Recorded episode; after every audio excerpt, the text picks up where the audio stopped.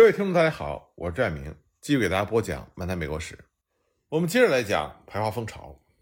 上次我们说到，一八七七年七月二十三日，这被美国警察称之为暴动夜。这一天呢，反华组织工人党召集了八千人，在旧金山市政厅前开会。有谣言说，暴徒打算焚烧太平洋邮船公司码头，并且劫掠唐人街。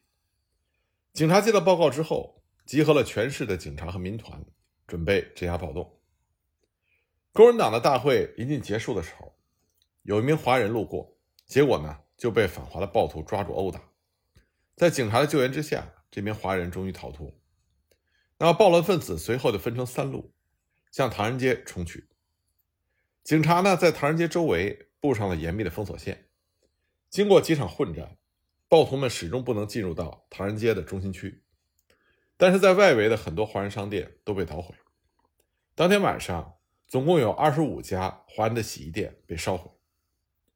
第二天呢，旧金山市的商界纷纷谋求自保，全市组织起了几千人的民团，由政府发给枪支和弹药维持治安。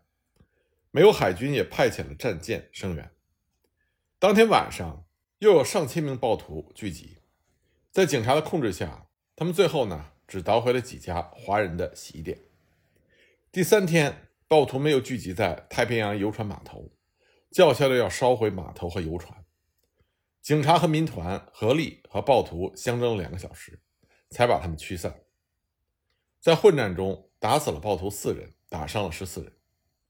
当天呢，治安当局就发出了命令：但凡是捣毁产业并阻止救火者，格杀勿论。这样呢？才把持续三天的暴乱镇压了下去。这些事件给华人留下的印象非常深刻，他们看到唐人街对华人社区的保护作用。到了19世纪80年代，更多的华人都进入到旧金山的唐人街。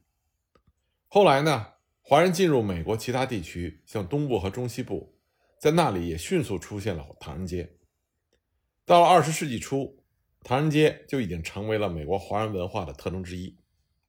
他们也是华人和美国主流社会之间隔阂的表现。当然，华人社团的结构中也留下了华人想要适应并且采用美国政治文化的一些迹象。清末宪政改革的领袖梁启超在19世纪末访问美国的时候，就对华人社团的民主结构大为惊奇。他发现中华会馆，也就是由六大会馆发展而成的结构，模仿的是美国的联邦制度。它和会员单位之间的关系，十分像美国的联邦政府和各州政府之间的关系。中华会馆是总机构，对外代表华人社区，对内呢则起到协调和仲裁的功能。但是呢，每一个单位又全权处理其内部事务，社团的领袖都是由选举产生，这表现出对美国选举文化的适应。当时在旧金山华人社区里传教，并且对华人十分友好的牧师。威廉斯皮尔就注意到了华人对美国民主文化的适应和模仿，他专门写了一篇题为《华人与民主》的介绍文章，刊登在一份著名的杂志上。他指出，民主和自由并不是美国独有的概念，中国人一直都有很强的民主和自由的思想。他认为中国人享受的自由比欧洲任何一个国家都多。他还指出，美国的华人把中国的民主和美国的民主。做了一个很好的融合，而且呢，华人很早就认识到律师在美国社会制度中的作用，因为美国法律规定，只有公民才能得到律师执照，所以华人不可能培养自己的律师，而且呢，加州的法律又不允许他们在法庭上做对白人不利的证词，所以华人不得不花高价雇佣美国律师。中华会馆当时就雇有了一个专职律师。专门帮华人会员打官司，但是这个律师的费用就占中华会馆百分之五十的年度经费。不过呢，华人不信任政府和官僚体系的特性，在美国并没有改变多少，他们的内心深处还是保持着对官方的戒心。尽管他们生活在一个高举着从人民中来、由人民委任、为人民服务旗帜的政府之下，但他们对这个政府仍然有着深深的不信任。这也难怪他们，因为他们在美国听到的、见到的以及亲身体验的完全不一样。华人感到迷惑和沮丧。他们常常听到平等、公平、兄弟般的博爱这些漂亮的言辞，但现实生活中，当时的华人所遇到的却是歧视和仇恨。他们看到的是政府官员和地痞流氓一起对华人进行迫害。既然政府不能依赖，华人转而从美国朋友那里寻求帮助。华人的第一资源是他们的社会团体，同时呢，他们也从通晓美国社会情况的美国朋友那里征求建议和指导。美国的宗教团体、律师、慈善机构和个人朋友都是经常被求助的对象。那么这些华人的朋友不但给予建议，而且经常采取行动，帮助华人保护他们的权益。比如说，1873年，旧金山市议会通过了两个市政法规，第一个呢叫做“猪尾巴规定”，是强迫旧金山市政府管辖下的华人必须要剪掉头上的辫子。这个法规被当时的市长阿福德否决了。他说：“这是一个施加于华人的特别的，并且非常侮辱性的惩罚，而原因就是他们犯了小错，仅仅因为他们的外国国籍和种族的关系。”那么第二个法规呢，是要求洗衣店主，如果他们使用的机器不是以马作为动力，就需要支付十五美金的执照费。这个法规获得了通过和批准。但是在律师的建议下，华人决定对这个法规拒不理睬。一年过去了，突然一天早上，市政当局展开了一场特别的扫荡行动，十一个华人的洗衣店主被逮捕，原因就是他们违反执照法规。六大会馆提供了保释金，使被捕的人获得了释放。会馆呢，又花高价雇佣了前州长亨利·海德，在法庭上替华人辩护。指责这个执照法规违反了美国宪法，最后呢，法庭宣布相关法规违宪，对华人的指控被撤销，保释金也发还给了六大会馆。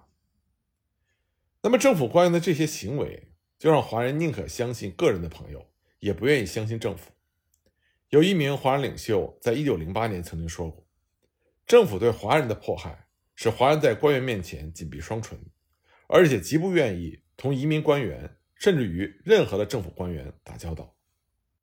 那么，随着深入了解美国社会，华人也明白，在这样一个民主社会，社会舆论对于形成公共政策的影响。但让他们失望的是，在反华分子兴风作浪、排华情绪高涨的时候，加州的公共媒体不但没有主持正义，反而是推波助澜，连篇累牍地发表着反华文章，而华人的观点则被压制。所以呢？华人往往要通过自己的渠道来回答对华人的各种偏见和指责。华人学会了出版自己的报纸，表达他们的心声。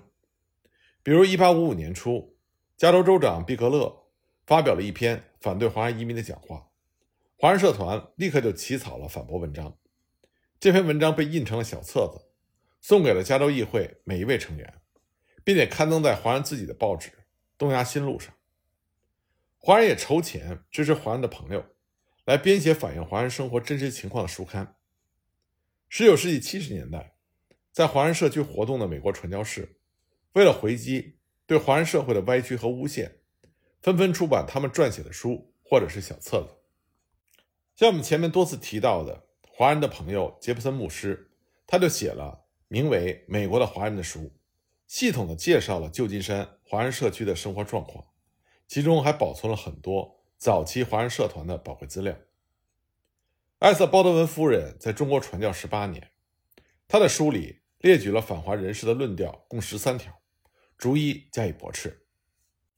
那么，华人也抓住了一切的机会，直接努力的和美国的主流社会沟通，特别是美国国会。这方面最成功的一个例子，就是1869年同国会议员的沟通。1869年6月。国会两院组成了联合考察团，到加州实地考察华人移民的情况。华人社区派代表和议员见面，他们还递交了一份书面声明。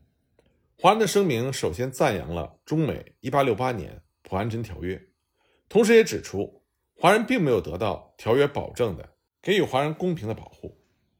声明也宣称，中美两国之间的贸易有着极大的潜力，但是呢，未来商贸发展的条件之一。就是要解脱华人目前的困境。声明强调，加州的矿工税违反了普安人条约。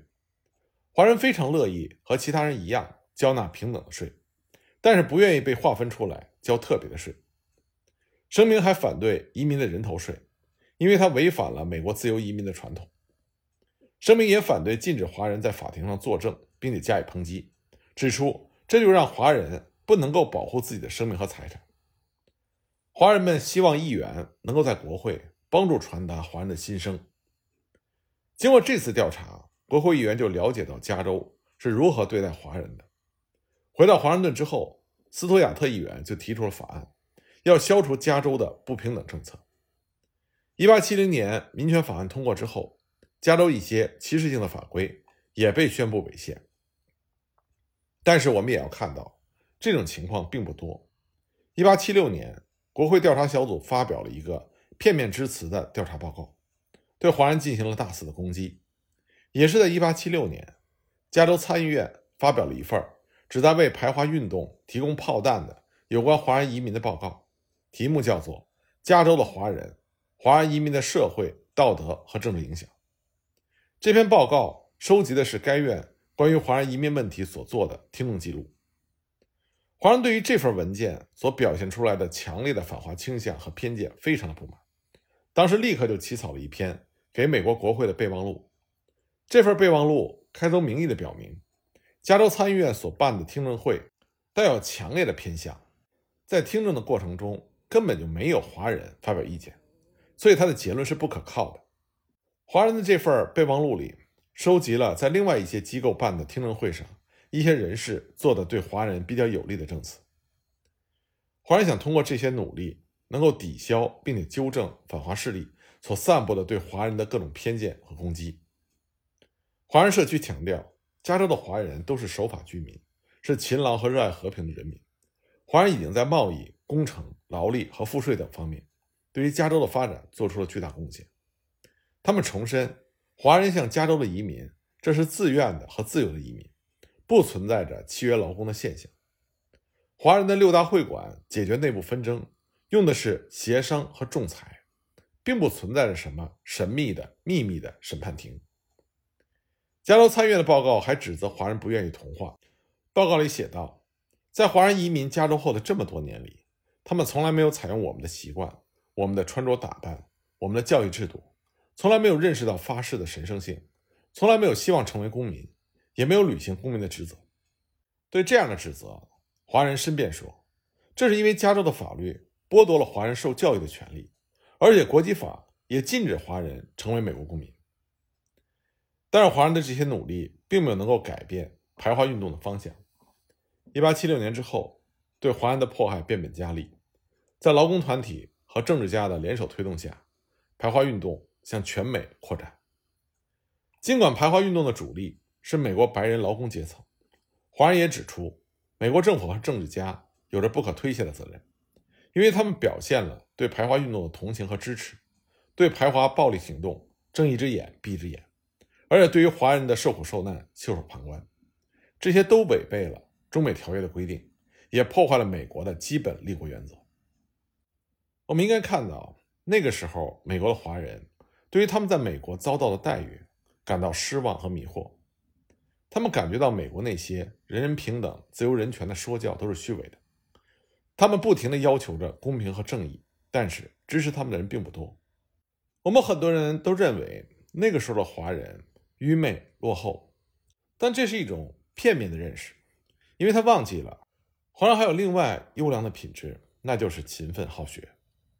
在1876年给国会的备忘录中，华人就直接抨击了美国的理想主义。在备忘录中，华人是这么写的：“我们的同胞有充足的理由抱怨他们所遇到的对待。我们来这儿是因为有最庄严的条约的保证和责任。两国人民要互相保护，免受任何种类的侮辱和伤害。他们互相之间将不会因为任何理由进行侮辱或者压迫，从而避免相互之间的分歧和隔阂。像美国这样一个伟大的基督教国家，一片自由的土地。”和受压迫人民的避难所，这些责任被履行了吗？在这里接待我们的是暴徒的武力，而且搬到任何地方都有令人讨厌的、残酷的、歧视性的法律。这就是基督教的文明吗？当一些农民意识的暴徒在决定什么样的劳力应该被雇佣的时候，哪里是你们夸耀的独立？当一个日报不敢讨论一个问题的两个方面，或者不敢为那些受虐待、受迫害的陌生人讲一句公道话的时候，哪又是你们引以为自豪的言论自由？当一群暴徒能够不受干扰的天天举行聚会，并且威胁要吊死你们最好的公民，烧毁他们的财产。而且谴责他们为小偷的时候，哪又是你们先祖为之奋斗的自由呢？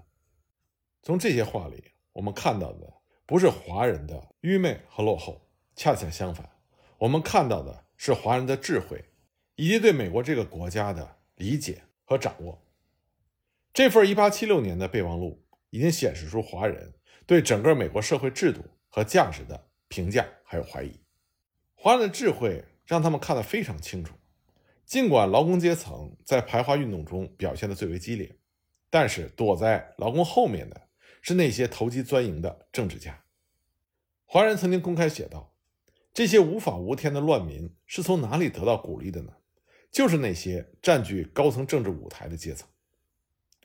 普遍的敌视、没有限制的暴力、公民权的被剥夺、歧视性的立法、带有偏见的媒体、漠不关心的政府，这些。”都在阻碍着华人融化成为美国社会的一个部分。那么，华人也意识到，单纯的寻求美国政府的改变和美国社会的改变是不现实的。于是呢，华人就想从另外的渠道得到帮助。其中一个主要的渠道就是向他们的祖国清政府寻求帮助。但是，惨弱的清政府注定他们的希望将会破灭。关于这方面的情况，我们下一集再具体给大家讲。